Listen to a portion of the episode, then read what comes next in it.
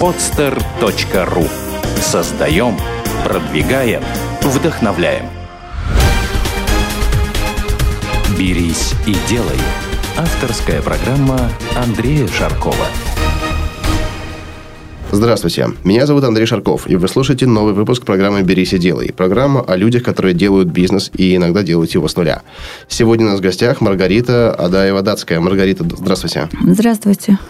Э, когда я увидел э, описание всех регалий Маргариты и всего, что она сделала, я очень обрадовался. Особенно меня обрадовало то, что Маргарита участвовала в создании Стокгольмской школы экономики в Санкт-Петербурге и э, соответствующего издательства, хотя Сейчас Мария занимает должность президента АМИ. Это э, институт менеджмента. Правильно я сказал? Это бизнес-школа. Угу. И также у вас есть еще несколько других проектов. Какие? Издательство Best Business Books. Вот так ключевые два. Бизнес-школа и издательство два ключевых проекта.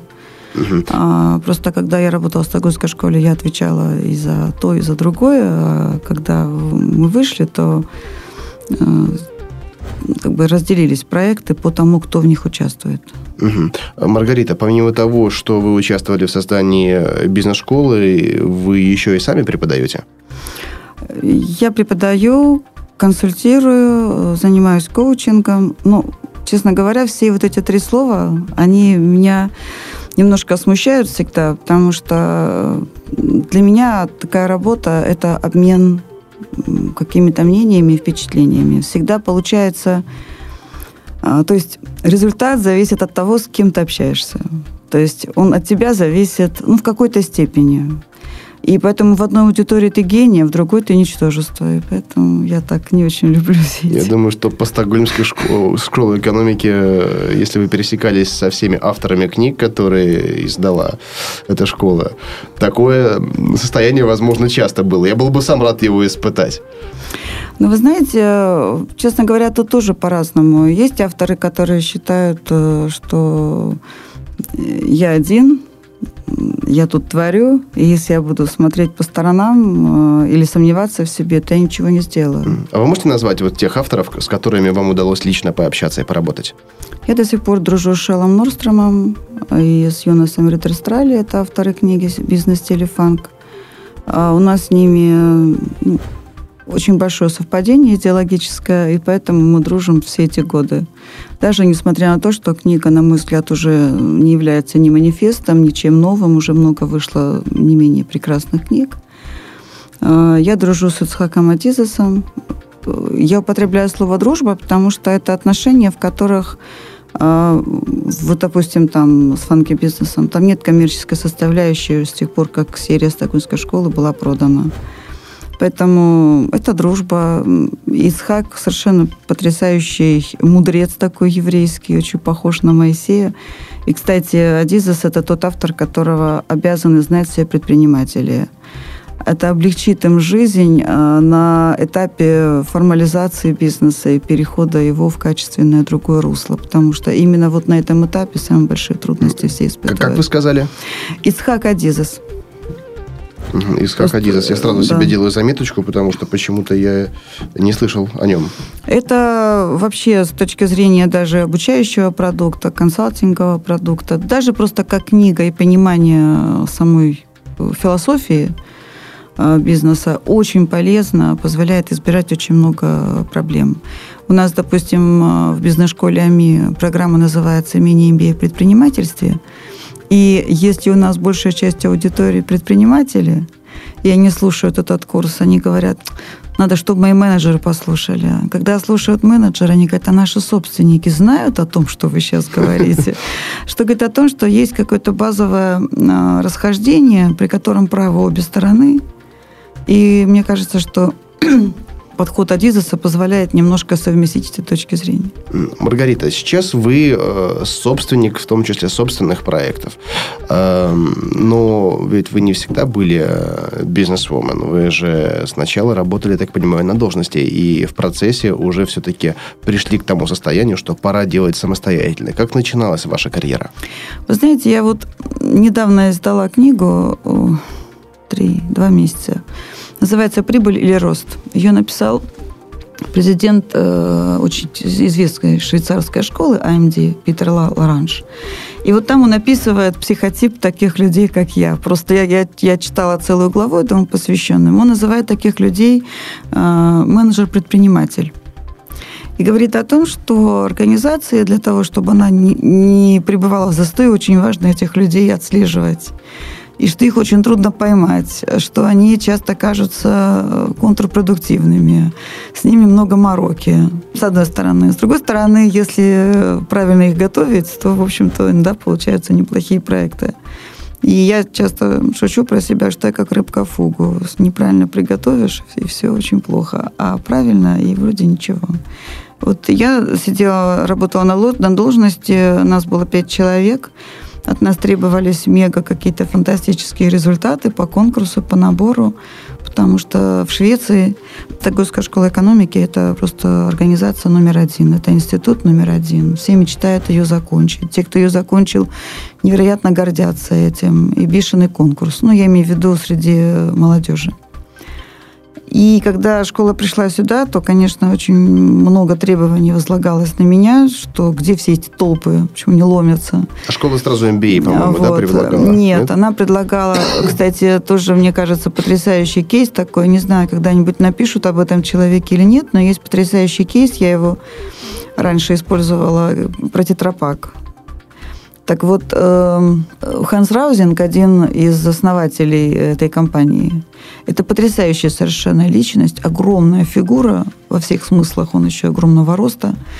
Он э, подарил Стокгольмской школе экономики 2 э, миллиона долларов на то, чтобы обучить 100 русских менеджеров, потому что он фанат России.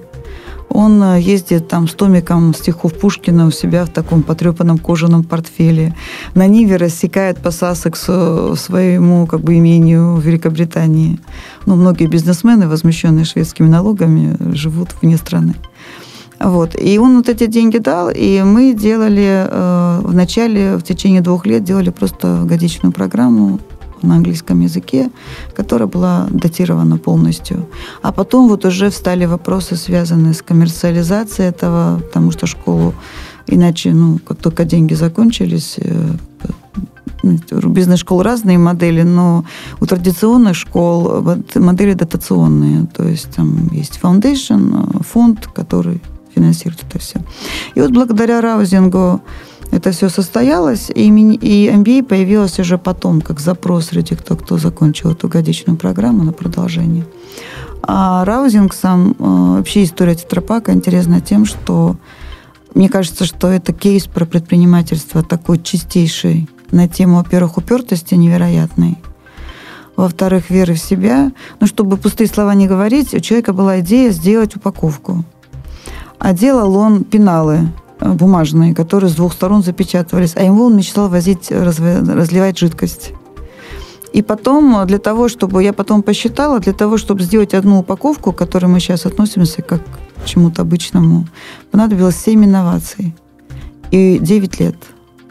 И продажи первого бизнеса, основанного отцом, очень удачного. Э, то есть все было сделано, вся ставка была сделана вот на это. И мне кажется, что это такой интересный пример того, что иногда надо быть достаточно упертым всегда нужно быть достаточно упертым, иначе, по-моему, в бизнесе делать нечего, особенно в самом начале.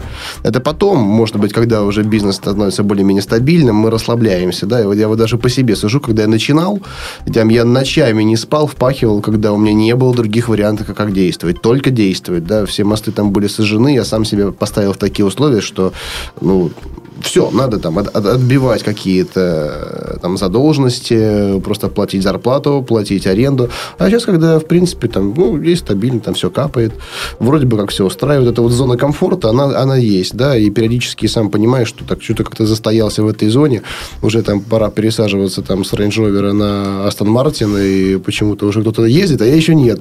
И сознательно вводишь себя в состояние дискомфорта, да, и начинаешь уже лапками дергать гораздо быстрее. Ну вот, поэтому в начале это проявляется все гораздо ярче, но потом, когда у тебя есть выбор, когда выбора нет, ты действуешь. Когда есть выбор, ну, можно позволить себе расслабиться. Этим многие страдают предприниматели. Мне кажется, здесь есть такой момент, вот, с которым я вот сейчас столкнулась, поскольку по роду деятельности часто выступаю кем-то типа советника или там угу. консультанта. Не люблю это слово. Ну, человеком, которого иногда включают во что-то, чтобы там помочь. Иногда нужен кто-то со стороны просто. И я хочу сказать, что э, есть две разных совершенно истории, э, касающиеся начинающегося бизнеса и бизнеса, который уже э, состоялся как успешный. В первом случае очень важна влюбленность. Вот знаете, это как, э, ну, у всех по-разному, но тем не менее я часто привожу как аллегорию разницу между влюбленностью и ухаживанием и браком. Потому что ну, ты не можешь 10 лет не спать по ночам только потому, что ты встретил кого-то, кого полюбил. То есть химия, она как бы рано или поздно стабилизируется. Так и с бизнесом. Ты вначале первые успехи, там, первые проблемы, первые преодоление трудностей. Это дает невероятную энергию. Потому что есть эмоция, она тебя увлекает, ты там э, этим всем горишь, э, идеи и прочее. Потом это все замедляется и становится такой красивой историей. Причем история не о трудностях или о чем-то, а воспоминания об эмоциях, которые тебя так держали на плаву, поднимали утром там, в 6 утра и тому подобное. А когда наступает успех, то, э, что вот я часто наблюдаю, что когда пройдена какая-то точка, и очевидно, что успех уже есть, наступает страх. Страх, что это единственно возможный успех, и ты больше ничего другого такого не можешь сделать успешного. Э, те э, пробы, те бесстрашные действия, которые вначале делаешь, не задумываясь, начинаешь делать уже задумываясь. Потому что есть что терять. Да. Раньше не было что Потому терять. что теперь все знают, что у тебя есть этот успех, и все так э, под микроскопом говорят, ну как? Удастся ли? Вот я помню, когда издательство Westminster Books появилось, мне все говорили, Рита, ну ты же понимаешь, ты не можешь сделать вторую стокгольмскую школу. Я говорю, а кто вам сказал, что я хочу вторую стокгольмскую школу? Для меня стокгольмская школа экономики – это история. А, но история слишком большая, чтобы я сделала вид, что ее не было, потому что это 10 лет жизни. Вот. Но категорически, ну, те, кто предприниматели, поймут, невозможно сделать второй проект такой же, как ты делал первый. Потому что ты не можешь э, ну, я, я, по крайней мере, я не могу влюбляться в одного и того же человека заново и заново. Это чувство я пережила один раз. Дальше мне нужны новые эмоции, новые какие-то впечатления. А вот как раз-таки те, кто ищет в своем в новом объекте любви э, отголоски предыдущего, как правило, как бы их не находят. И, наоборот, да. разочаровываются, если продолжают ковыряться и копать. Вот, потому что что-то новое, это новое. Это новое. Они пытаются создать, там, э, влиять на это. То же самое, как с людьми влиять, изменить человека невозможно в принципе, да, да. Так, и на, так и в бизнесе. Если вы повтори, пытаетесь повторить сами себя, да, но не, бывает такое, что сработает, но если тема там какая-то там похожая, но принципиально, концептуально нет, да, если вы вот ну, делаете вот, по-новому, Ну вот я смотрю, новое. допустим, э, на серию Стокгольмской школы, она вся на эмоциях, она вся на инновациях, она вся такая революционная, потому что а во мне тогда еще был до самой достаточно силен дух противоречия. Я работала внутри структуры и сам, со многим была не согласна. И мне очень нравились книги, которые говорят, да, ты правильно не согласна, там, и тому подобное. И мне кажется, успех этих книг говорит о том, что таких людей э, с духом противоречия довольно много. Да, да, да. Я даже более того скажу, что вот. несколько книг, я неоднократно говорил это в, в своей программе, вдохновили меня заниматься бизнесом. Это конкретно книга Томаса Гэда «4D брендинг». Фанки бизнес, естественно, автобиография Ричарда Брэнсона «Теряя невинность», хотя ну, название на русский язык не совсем точно передает. Да, это, был, вот, это был единственно возможный вариант, потому что «Теряя девственность» это было ну, бы понятно, слишком. да, да, да, да, да. Вот, но просто, Поэтому... опять же, э, просто в английском варианте Virginity, да, Virgin, а в российском варианте просто не все знают компанию Virgin, и поэтому ну, название да, проигрывает. игра слов не могла бы, это безусловно, да, да. конечно. Вот, но тогда, тогда для меня, когда я прочитал, во-первых, я в принципе взял качественную бизнес-литературу впервые, когда работал э, ночным сторожем в кабинете директора того офисного здания. У него стояли вот э, от, от хорошего к великому, mm-hmm. 4, да, и так далее. Ну, вот, мне было приятно содержать, читать. И я был очень долго еще мотивирован этими книгами. Но вернемся все-таки вот к вашей э, биографии. Мне часто на встречах, которые я провожу со слушателями э, в рамках там, различных конференций по бизнесу, задают вопрос. Андрей, а вот как лучше все-таки начинать бизнес вот с нуля сразу, да, не имея опыта? Потому что, ну, лично я начал бизнес в 18 лет, но до этого я с 14 лет работаю. У меня был к 18 годам уже 4-летний опыт работы. Э, либо поработать в компании э, и достичь, может быть, там, по, по, поучиться, набраться опыта, посмотреть вообще, что такое бизнес, порох понюхать, да, и затем уже начинать. Я всегда говорю, что если раньше я позволял себе заявлять, что не надо бояться, надо вперед, как бы там, ну и что, что будет непросто. Сейчас я говорю, что это очень индивидуально, каждому свое. Кому-то удается делать с нуля, кому-то проще так, кому-то лучше сразу работать на себя, э, кому-то, может быть, не год, не два, а может быть и 10 лет – лучше поучиться и созреть, да, потому что у меня, например, э, идея возникла сразу. Мне было понятно, что я хочу и как я буду это делать. У многих же э, нет ответа на этот вопрос. И они стараются выдавливать из себя какие-то идеи, какие-то проекты, или смотрят на тренды, хватаются за что-то, да, в итоге ничего не получается.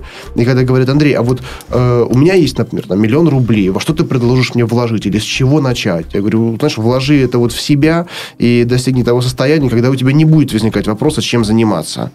Вы знаете, мне это напоминает, не могу повторить кто, но кто-то из наших классиков, не то Тургенева, не то Толстого, брать не буду, спросили, э, что нужно сделать, что, что нужно сделать, чтобы стать э, писателем великим, таким же вот, как вы, чтобы стать хорошим писателем. Ему сказали, молодой человек, можете не писать, не пишите. Вот, э, на мой взгляд, чем хорошо поработать в компании – человек отвечает себе на вопрос, может ли он не писать. Потому что предприниматель, он и в компании как предприниматель себя ведет. И поэтому определенного типа компании, в принципе, этот э, типаж не приемлют. Потому что это определенный психологический типаж. А, поэтому э, с точки зрения самоопределения а, поработать на кого-то есть смысл, чтобы посмотреть, как у тебя мотивация работает, а, на что ты хочешь влиять, Э, достаточно ли тебе э, работы в рамках какой-то компании, которая позволяет тебе проявить себя. Это как бы часть. Но самое главное, мне кажется, это вот действительно делать только то, что ты не можешь не делать. Потому что ты влюблен, потому что тебе от этого хорошо, потому что ты получаешь энергию, эмоцию. Потому что деньги – это инструмент, это не может быть целью люди часто говорят, там, ради чего ты это делаешь? Там, допустим, я тоже занимаюсь лидерством, спрашиваю, ну, какова цель? Вот в чем смысл, там, предназначение всего этого? Мне человек говорит, ну, какое предназначение? Ну, деньги. И я говорю, а представь, ты завтра умер. И что? Ради чего? Ну, я такие вопросы не задаю. Я говорю, а почему? Мне очень нравится, знаете, а, в одной из книг, которые мы, я еще издавала раньше, издаем сейчас тоже, такой совершенно потрясающий Том Питерс, и у него О, во вступлении... Том Да, Обожаю Тома Питерса. И мне нравится во вступлении к его книге э, образ надгробия, где он говорит, «А представьте себе, что будет написано над вашим, на вашем надгробии. Он лучше всех делал балансовый отчет. Устраивает ли вас это? И вот это, мне кажется, вот отвечает на вопрос про предпринимательство. Мне кажется, что это вот зона влияния человека а, на обстоятельства, она очень индивидуальная. Я с вами согласна, что а, ответ на вопрос, тварь дрожащая или правая имею, каждый сам отвечает. Да, и во многом даже люди, люди, э, которые хотят вот сразу в омут с головой прыгнуть в предпринимательство, э, так брезгуя работать на кого-то, ну, не добиваются успеха вот даже из-за своего подхода к делу. Потому что вот в компании, компания – это прекрасная возможность протестировать себя, тем более за счет работодателя. Конечно. Предпринимательство – это жесточайшая самодисциплина жесточайшая, особенно в самом начале. Про себя я могу сказать, да, вот сейчас я расслабился, я был более дисциплинирован, когда я начинал да, когда ты заставляешь себя, ну, чтобы заставляешь что-то внутри тебя, оно тебя поднимает, подрывает, ты рвешься и ставишь сам себе цели э, и сам, сам себя оцениваешь Говоришь, так, сегодня я молодец, а вот сегодня ты урод. Ты сегодня не сделал ничего для приближения вот поставленной задачи. День прошел зря, вычеркни его из жизни. Угу. Ну, вот. А в компании для вас эти цели может ставить ваше, ваше начальство, ваше руководство. И многие позволяют себе недооценивать руководство, э, считая их там, там надменными, заумными, э, там, бездельниками, которые не появляются на работе зачастую. Да? Я сам в офисе бываю, не знаю, не каждый день, во-первых, а если бывает, то не на весь день, а на пару часов. Да? Но работать правило пары это 20 на 80 абсолютно. Поэтому мне нет смысла сидеть в офисе. Э, но, друзья, вот просто задумайтесь, что люди, которые являются вашими руководителями, да, ну, в большинстве случаев неспроста там оказались. В большинстве случаев. Есть, конечно, там ставленники, там родственники, э, доченьки, сынки, такое бывает, да. Но очень часто, когда человек э, что-то сделал, приложил усилия, чтобы оказаться на руководящей должности, и э, был способен для себя ставить цели и задачи, и теперь их ставит для вас. Поэтому что посмотрите, как он это делает, да, смотрите на его результативность, и если эти результаты, они измеримы и показывают там хорошую там положительную динамику, которая выражается в том числе там лучший показатель, это там деньги на счете компании, да, или на его личном счету, э, если вы уже можете сами делать для себя то, что делает для вас начальство, тогда имеет смысл задумываться о бизнесе. Если вы даже вот в этих э, условиях не способны выполнять там чужие задания, я сомневаюсь, что вы также будете выполнять собственные задачи. Ну, тут еще есть, мне кажется, другая составляющая. Она связана с тем, что называется в психоанализе Эдипов комплекс. А, Эдипов комплекс – такое явление отношения к отцу, к авторитарной фигуре из прошлого. И мне кажется, что в российской ментальности эта проблема, она очень глубоко укоренившаяся. То есть мы, с одной стороны, не спорим с властью, потому что решили, что это бесполезно. А с другой стороны, ходим с фигой в кармане и сопротивляемся ей. И когда люди вот с такой установкой приходят в компанию, они бывают против того, что кто-то ими руководит. Вы знаете, это проявление неизжитого подросткового комплекса, когда ты из-под родителей растешь, пытаясь понять, кто ты. И очень важно, чтобы люди, которые себя на этом ловят, задавали себе вопрос, почему это происходит. Действительно ли человек, который над нами, он так глуп, он так э, никчемен, как нам иногда там мерещится. А, а может быть, причина в другом. Может быть, я продолжаю самоутверждаться. И вместо того, чтобы спросить себя, чего хочу я, что в этой ситуации для меня – Э, я ищу объяснение тому, почему я плохо работаю, почему, допустим, я не достигаю чего-то. Э, люди, в принципе, которые не хотят чего-то достигать, всегда найдут миллион объяснений. Да, да, это так. У вас очень большой опыт работы с иностранными компаниями, и, насколько я знаю, ваши образовательные проекты, они э, не только в России проходят, но и за границей. И вы одна из немногих, которая действительно может говорить о том, что вот у нас в России, да, потому что многие об этом говорят, не будучи ни в Европе, ни в Америке, ни в Азии. Да, сравнивают непонятно с чем, с каким-то собственным представлением о ситуации, но не знанием ее. Э, вот обладая вашим опытом, какие вы считаете вот основные наши, может быть, какие-то национальные такие глобальные проблемы, на которые стоит обратить внимание? Потому что вот я очень много путешествую, мне со стороны тоже потихонечку становится э, видна наша ментальность и, э, точнее, ее уязвимые моменты да, относительно тех же вот азиатов. Я сейчас часто бываю в Китае, э, провожу, кстати, вот встречи да, по поводу там, работы с Китаем. Ближайшая, кстати, вот слушатели будет в Москве 31 мая, имейте в виду, на странице берисиделай.ру информация есть на моей стене. Э, я вижу, как работают китайцы, как люди работают в Сингапуре, э, в Европе, и как работают у нас. Э, и обращал внимание, вот откуда-то, непонятно откуда, у большинства российских сотрудников, в том числе там, предпринимателей тоже, вот такое вот мнение, что вот мы самые классные, мы самые лучшие, потому что мы россияне. Да, я не говорю русские, да, россияне.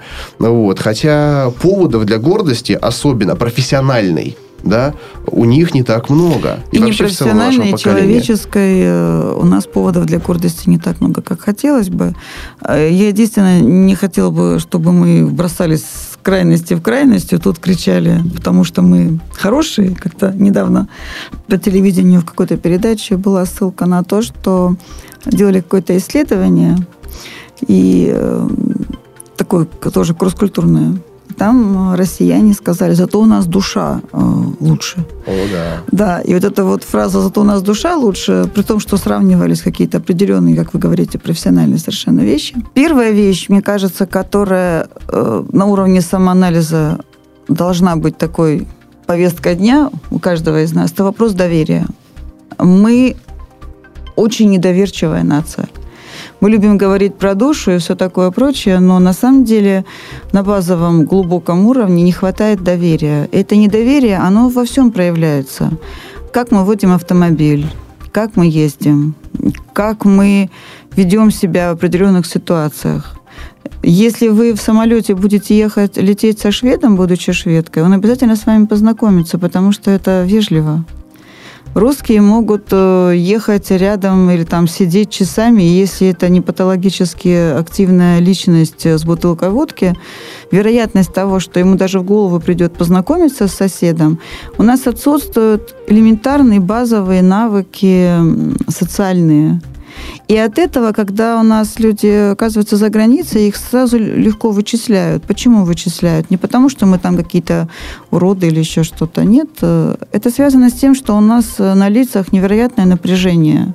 И это напряжение, его невозможно снять усилием воли. Оно либо есть, либо нет. Я абсолютно согласен. И каждый раз за границей я сам с собой и своими коллегами, если езжу там в деловые поездки, играем в игру, называется «Угадай русского». И вот мы идем, там, не знаю, там в Гонконге, в Гуанчжоу, где угодно. Я говорю, о, наш, наш, ни разу не ошибся. И я иду и говорю, слушайте, интересно, вот меня также считывают? Говорит Андрей, да. Считывают из-за того, что у нас в лицах э, есть напряжение, связанное с тем, что среда, в которой мы находимся, она предполагает, что что если ты не дурак, ты не расслабляйся, и вообще юмор – дело серьезное. Не хватает такой, знаете, базовой доброжелательности. Вот у нас есть любимая шутка, да? А, Задорнов любит про американцев все. Шутки про то, что вот они такие неискренние, вот они улыбаются, а вот мы такие серьезные, мы зато очень искренние. Возникает вопрос, искренний в чем? В своей недоброжелательности? Любой человек, который был в Штатах, согласится, что очень приятно находиться в обстановке тотальной доброжелательности. И я не уверена, что вот это вот мрачное, эм, скажем так, отношение к жизни, которое мы культивируем и которое превращается в противоположное только под влиянием э, определенных напитков, я, я не считаю, что это верно. И самое главное, что с этим можно работать. Надо перестать бояться, нужно открыться, нужно перестать себя сравнивать с кем-то. Я согласен. И, вот... и здесь, конечно, вот я вижу такую проблему еще, что, к сожалению, об этом сейчас очень много говорят э, все умы там и представители культуры нашей. Нет национальной идеи. У нас нет национальной идеи, у нас нет лидерства, у нас и менеджмента нет. У нас есть, был, есть и остается вождизм. Это страшная проблема, я считаю. И от этого у нас нет вот этого опыта. То есть мы выезжаем за границу, у нас нет миссии, мы не знаем, мы кто. И поэтому э, невольно, как-то подсознательно мы оказываемся в глуховой обороне. Почему? Нам нужно как-то реагировать на экономики и страны, которые, очевидно, это в этом сравнении выигрывают. И либо ехать куда-то, где мы себя чувствуем в более выигрышной Я ситуации. абсолютно, абсолютно согласен. И очень печально, что многие спекулируют сейчас вот на этой теме, да, то, что там, высмеивают какие-то качества иностранцев, э, возвышая наше э, самомнение, не основанное вообще ни на чем. Да, все угу. великие достижения самые были сделаны нашими отцами, дедами и прадедами. Наше поколение, к сожалению, мне горько это признавать, пока ничего ничем не отличилось вот последние, там, не знаю, лет там 10-20, да, по сравнению вот если с китайцами, я просто я восхищаюсь, конечно, китайцами. Это ну, доминирующая страна скоро будет в мире в ближайшие, там, не знаю, три года, на мой взгляд. И я об этом постоянно говорю на, на встречах, но поймите правильно, э, уважаемые слушатели, я говорю, это не потому, что э, вот я там не уважаю там русских россиян, наоборот. Мне очень хочется, чтобы у нас было еще лучше, чем у них. Да? И поэтому я работаю в России, веду свою деятельность здесь. Хотя я могу делать это в любой другой стране. Моя компетенция позволяет мне это делать. Да? Потому что я верю в то, что мы сможем сделать здесь. Но для начала нам стоит для начала признать, признать, что мы в чем-то дурачки, мы чего-то не понимаем. Да, и вот надо перестать вот заблуждаться, вот избавиться от своих имперских амбиций, да, абсолютно ни на чем уже не основанных, а, или, по крайней мере, что-то сделать для, для того, чтобы доказать состоятельность такого мнения. Потому что, ну вот если мы такие классные, да то почему, извините меня, э, ни один там российский бренд, э, ну, кроме там сырьевого поставщика какого-нибудь, да, не доминирует ни на одном рынке мира? Да, вообще, если спросить любого иностранца, а что у тебя есть, где написано Made in Russia? Ничего. Почему в магазинах ничего не найти? Да? И мы, может быть, мы хорошие, классные, но все по отдельности и то в собственном мнении о самих себе, да, и э, если почему-то там американцы и европейцы смогли объединиться, довериться кому-то, там, правильному менеджеру, правильному лидеру, я абсолютно согласен, что у нас нет лидерства, да, и эти лидеры, они объединяют в первую очередь идеей, и ведут людей. И люди идут за ними, потому что они признают авторитета, они признают компетентность других людей и не считают э, себя умнее всех. Может быть, нам тоже стоит потихонечку признавать это, и лучшему научиться у них и что-то сделать здесь, по крайней мере, стремиться к этому, да, а не замыкаться, вот как, как вот э, крабики в своей ракушке или там в своей норке да, mm-hmm. и начинать уже все-таки делать, интегрироваться. И, опять же, печально наблюдать, что уже на уровне власти идет э, такая риторика, что э, все вот проявления каких-то э, гражданских э, активностей, да, это все там происки Госдепа, вот ищется внешний враг, объяснение все, все в этом, и люди охотно в это верят, что у нас все плохо, потому что вот кто-то против нас строит козни. Ребята, да мы вот на экономической карте мира, мы просто, мы пятышко. Мы пятышко. Увы, увы, да. Понимаете? Мы вообще, по большому счету, кроме вот наших сырьевых ресурсов, там, особенно э, интереса большого не представляем. Да, и если вы думаете, что э, там, не знаю, наши рынки интересны западным странам, вы просто посмотрите цифры. Посмотрите цифры, они говорят. Вот, кстати, я вам всем. такой пример приведу на тему рынков. Вот рынок бизнес-образования, он же глобализирован тоже.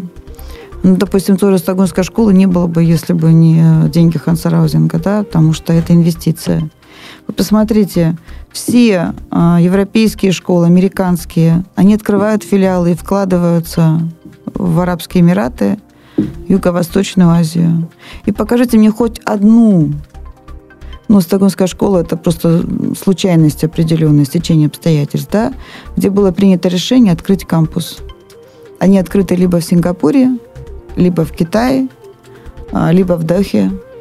То есть деньги, э, ну, я, я бы сказала так, косвенный сигнал к тому, где находятся деньги и платежеспособный спрос, а, показывают тренды бизнес-образования. И мы здесь в очень таком, прямо скажем, э, отстающем положении. Да, и просто жалко, что люди не понимают, что времени осталось-то немного на реабилитацию. Думаю, что да. Вообще немного, ребят, потому что, Думаю, что в, Китае, да. в Китае уже больше 150 миллионов человек живут на уровне европейского среднего класса. Столько да. Мерседесов S-класса и BMW семерок и Бентли я не видел нигде, как в Гуанчжоу и в Гонконге. Ну, Гонконг, ладно, бог с ним, но Гуанчжоу, город, который 15 лет назад там был просто там чуть ли не, ну не то чтобы деревней, ну там не было небоскребов и не было 15 миллионов населения. И китайцы в представлении, и китайцы, они живут не в землянках, не в палатках, они образованы, они ездят на хороших машинах и живут в большинстве своем лучше, чем каждый из вас. Вы знаете, экономическая составляющая тут важна, но мне кажется, что самое главное, это то, что они живут с пониманием того, кто они в этом мире да, да, да. и в чем их предназначение. И это понимание, оно не имеет отношения ни к русским, ни к американцам, американцам, ни к европейцам. То есть они находятся в ситуации, когда для того, чтобы ответить на вопрос «кто ты?», надо обязательно поставить себя в сравнение. И мне кажется, что это вот такой сигнал, если мы сейчас говорим о том, что мы могли бы делать, а каждый из нас этот, э, эту задачу должен ставить на своем уровне. Это мы должны выбрать лидерство, мы должны выбрать, во что мы верим, и выбрать э, безотносительно того, с кем мы себя сравниваем. Знаете, я всегда очень люблю говорить, ну да, знаете, рост – вопрос сравнения. У меня рост метр шестьдесят. Я смотрю на людей метр семьдесят, думаю, какой высокий человек. около меня останавливается человек метр пятьдесят, я начинаю снисходительно, значит, э, поглядывать на него вниз, думаю, что я, конечно, целых метр шестьдесят. Вот очень важно никогда не ставить себя в сравнение с кем-то. Нужно бегать относительно самого себя. Я очень люблю э, не мою мысль, к сожалению, но очень правильную. Всегда ее повторяю везде, что лучше быть лучшей версией самого себя, чем худшей версией кого-то другого. Это мне кажется, что вот это вот предпринимательство, кстати, имеет вот стопроцентное отношение, потому что у нас самый низкий уровень в мире предпринимательской активности. И это связано не с тем, что у нас плохое законодательство, это связано с тем, что у нас в головах нет установки на предпринимательство, нет установки на то, что все зависит от тебя, что у тебя есть влияние на события. Да, оно ограничено, но оно везде ограничено. Нужно быть реалистами, что в любой стране есть э, предел от того, что мы называем демократией, и там, возможностью влиять на что-то. Но ты не ограничен в влиять на собственную жизнь. И вот мне очень приятно, что слушатели этой программы, да, они вот тем фактом, что скачивают ее э, в свои Apple девайсы через там, программы, через интернет, они даже своим интересом э, уже, уже э, относят себя к этому активному меньшинству, которое способно что-то изменить. Поэтому вот я своей миссией да, э, поставил в том числе вот просветление таких людей. Поэтому все гости, которых я приглашаю, они показывают, что они взяли и сделали сделали. В этом выпуске мы э, мало говорили о каких-то там э, конкретных кейсах, да, но если мы будем говорить о всем вашем опыте, то одной программы не хватит. Да, Нет. поэтому наши слушатели могут это прочитать отдельно, и э, наш, наше ограниченное время я как раз рад потратить на то, что мы говорим о более вот таких фундаментальных вещах. Тем более, что этот диалог идет не с теоретиком, да, а с практиком, который вывел на рынок 30 брендов, работает на международном международном уровне, и те вещи, которые здесь звучат, они основаны на личном опыте и на личном видении. Поэтому приятно, что эта вот активность, по крайней мере, вот воздействие на людей, да, оно точечно, но все-таки проявляется в этой программе, в деятельности каждого из нас просто каждый день. И более того, сейчас вот мы с единомышленниками, с коллегами, вот мне интересно ваше мнение по поводу нашей инициативы. Да, мы встречаемся с людьми, мы записываем программы, каждый из нас старается просто даже вот в первую очередь, изменив себя, менять свое окружение, там, через своих сотрудников, через своих партнеров. Слава богу, это появляется, это получается, да, но каждый из нас, например, там, на десяток, может быть, там, на полсотни людей может влиять прямо, да, э, потому что они собственные сотрудники, и для них мы все-таки авторитеты, потому что мы даем работу, мы обеспечиваем их там, определенные потребности, но мы решили объединиться и действовать уже на другом поле. Мы решили сделать партию под названием «Прогрессивная Россия», которая объединит именно людей, сделавших себя самостоятельно. Э, в том числе миссии, которые будет э, вот именно образ героя не только предпринимателя, а вообще любого человека, профессионала даже в конкретной области, который взял и сделал, который не плачет, не ноет, да, а берет и делает, и своим примером показывает другим, что может быть иначе. Ведь э, вот общество, да, оно тоже разделяется на активное э, меньшинство и на пассивное большинство. И пассивная часть, она, скажем так, вот мысли в этой части, они очень заразительны, потому что они своих э, не генерируют, но принимают то, что есть. Если посев будет негативный, он будет очень хорошо развиваться. Вот то, что сейчас происходит. Все ну, потому плохо, что когда ты пассивный, ужасно. ты кажешься умнее. Да, да, да, да. Проще, проще все обругать и там обсуждать какие-то обстоятельства, которые мешают что-то сделать, да. Но я наблюдал э, даже вот на своем личном опыте, когда яркая личность э, говорит, что на, вообще, ребята, вообще-то все может быть иначе, и не просто говорит, а доказывает собственным опытом, собственным компетенциям э, и собственными делами, и даже больше это делает, а не говорит, да, потому что дела это, это лучше слов. А когда вообще речь идет не словами, а цифрами, это тоже ну, более, более наглядно и демонстративно, то вот в определенном узком социуме эти позитивные мысли, позитивные идеи, они тоже начинают очень бурно прорастать. Да? Но просто массово сейчас это не делает никто.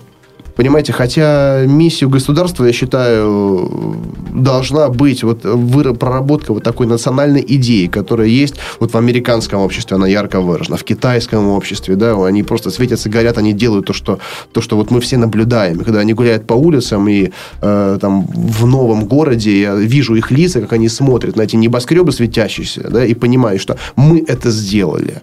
Мы хотели, и мы сделали за определенный короткий срок. Я хочу, чтобы было у нас так же. И вот поэтому таких людей мы объединяем, да, у нас нету э, вот этого авторитаризма, да, о котором шла речь, вождизма, да, мы хотим сделать конкретного человека героем у себя на месте, чтобы он транслировал и проецировал вот эти позитивные созидательные мысли и идеи там, где он есть просто заражая других вот позитивностью и стремлением к действиям. Вы знаете, здесь есть э, несколько пластов э, того, о чем вы говорите. Но первый, конечно, это пассионарность ну, скажем так, что мы думаем о пассионарности российского народа, и вообще россиян, и вообще нашего общества и молодежи в частности. Второе, есть два тренда. Один космополитический, другой э, национально-локальный отвечает на вопрос, где эта пассионарность тратится. Так вот, если люди не будут верить то, что они ее должны тратить здесь, и цифры как раз-таки неутешительно показывают достаточно большой отток среднего класса из страны, а, значит, эти люди уйдут в тренде космополитизма. То есть они будут среди других себе подобных там китайцев, уехавших из Китая, там, бразильцев, уехавших, американцев, уехавших, кстати, из Америки и выбравших что-то другое. То есть вот это вот прослойка маргиналов. Маргинальность очень сложное явление. Очень трудно быть э, антикем-то. В маргинальности вот эта вот идея антикто-то, она как бы есть. То есть ты ушел не потому, что ради чего-то, а ушел из-за чего-то. И мне кажется, что очень важно, чтобы вот эта пассионарность, она была потрачена действительно внутри страны. Потому что э, тренд космополитизма, мне кажется, он в нем нет сверхзадачи, и он ставит человека на уровень индивидуальный. Ты уходишь от того, что ты часть чего-то большего. И это неплохо, не хорошо. Просто это две разных совершенно истории. И мне кажется, что будущее все-таки за разнообразием, за тем, что будут э, сильные, интересные локальные места. Я думаю, любой из нас признает, что когда мы приезжаем там э, за границу какую-то страну и вдруг видим подобие наших же городов с той же рекламой, с теми же зданиями и прочее, мы испытываем разочарование, потому что нам хочется чего-то другого, нам хочется какой-то свежей струи, свежей мысли и тому подобное. Поэтому вот эта пассионарность, если она не направлена в правильное русло, она тратится просто на другое, и человек решает свои индивидуальные задачи, не привязывая их к влиянию на общество в целом. Поэтому благое намерение. И еще, кстати, у нас была, у нас вышла книга э, вот осенью Называется «Паук и морская звезда». И что меня поразило, книга это в двух словах о иерархии и организациях без лидеров. И когда мы ее издавали, конечно, понятно, это переводная книга, она больше ссылается на какие-то опыты зарубежные. И вдруг, когда начались вот эти вот события в Москве по поводу выборов, когда люди там стали самоорганизованные устраивать митинги, и когда нам показали, кто эти люди, то есть это были менеджеры, это был офисный планктон, там кого только не было, то я увидела в действии вот эту идею морской звезды, что это самоорганизующееся движение – в котором, в общем-то, лидерство, оно распределенное. И э, в том, что вы делаете, я вижу вот это распределенное лидерство. Когда лидер не один человек, а их много, они самодостаточны и не бьются друг с другом ни за что. Единственное, что я хотела бы сказать, что для того, чтобы какие-то события ну, давали какой-то конструктивный выхлоп, без лидера не обойтись. Ну, Вопросы более лидерства стране, все равно встанут. Да, в любом случае, понимаете, э, вот сами собой люди э, в качестве даже политической партии, они не объединяться, нужно, чтобы кто-то, по крайней мере, запустил процесс. И тот, кто это запустит, если сделает это правильно, да, он в любом случае, э, ну, на какое-то время останется он будет, может быть, там, модератором, лидером. Затем эта система, она сама решит. Если она правильно будет организована, она либо оставит его, да, либо, может быть, э, пригласит кого-то лучше. И правильный, Может правильный быть. лидер в начале, он, э, он отдаст эти бразды правления, потому что в любом случае нужно, нужно представлять где-то интересы, а миллион человек там в один кабинет не пустишь. Да, и тем более, что есть установленные законом механизмы, на которые определяют, по крайней мере, вот такой первый контур, который э, будет представителем вот все, всей той аудитории, которая объединится в рамках общей идеи. Mm-hmm. Да, и мне кажется, сейчас уникальная возможность для таких проектов, и, возможно, другой исторической такой возможности не будет, потому что я вижу вот в наши дни, вот сейчас, переломный момент.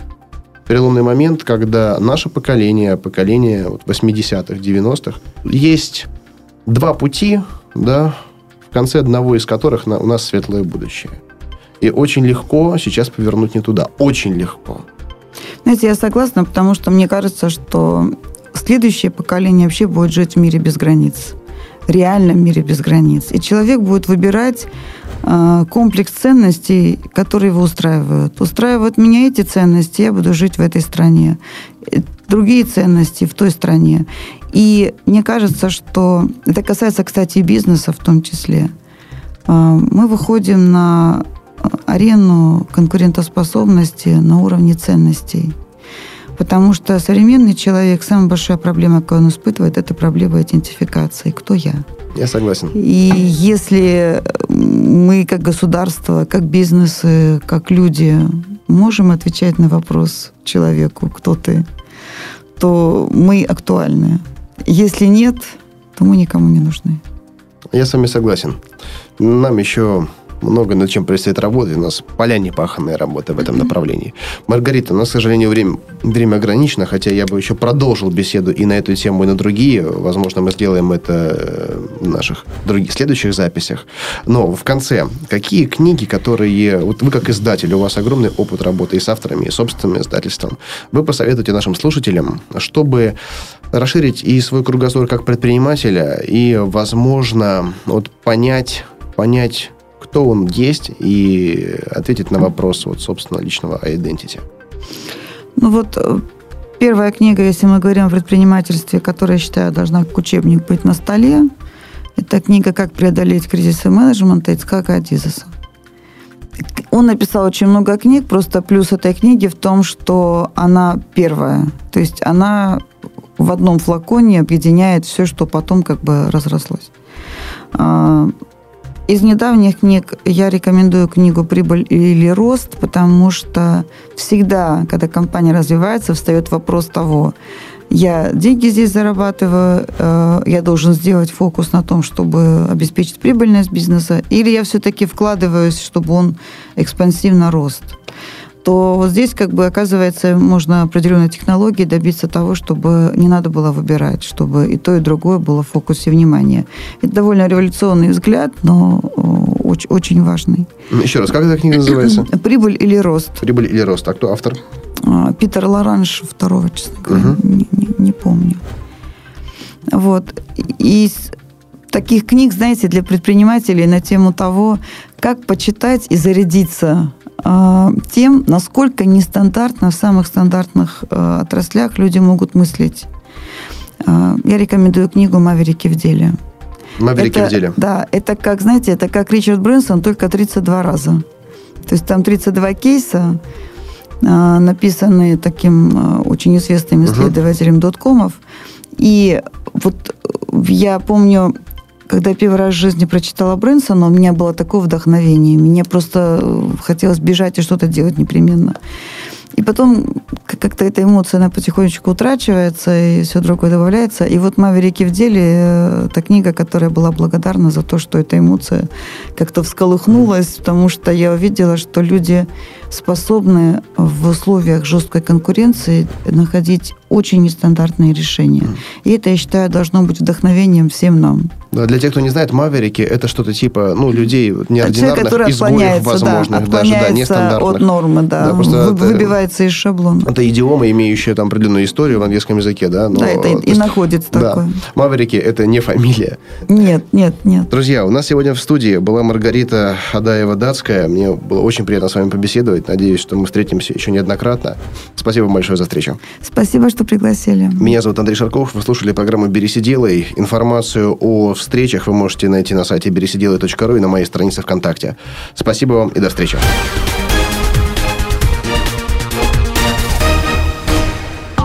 Сделано на podster.ru Скачать другие выпуски подкаста вы можете на podster.ru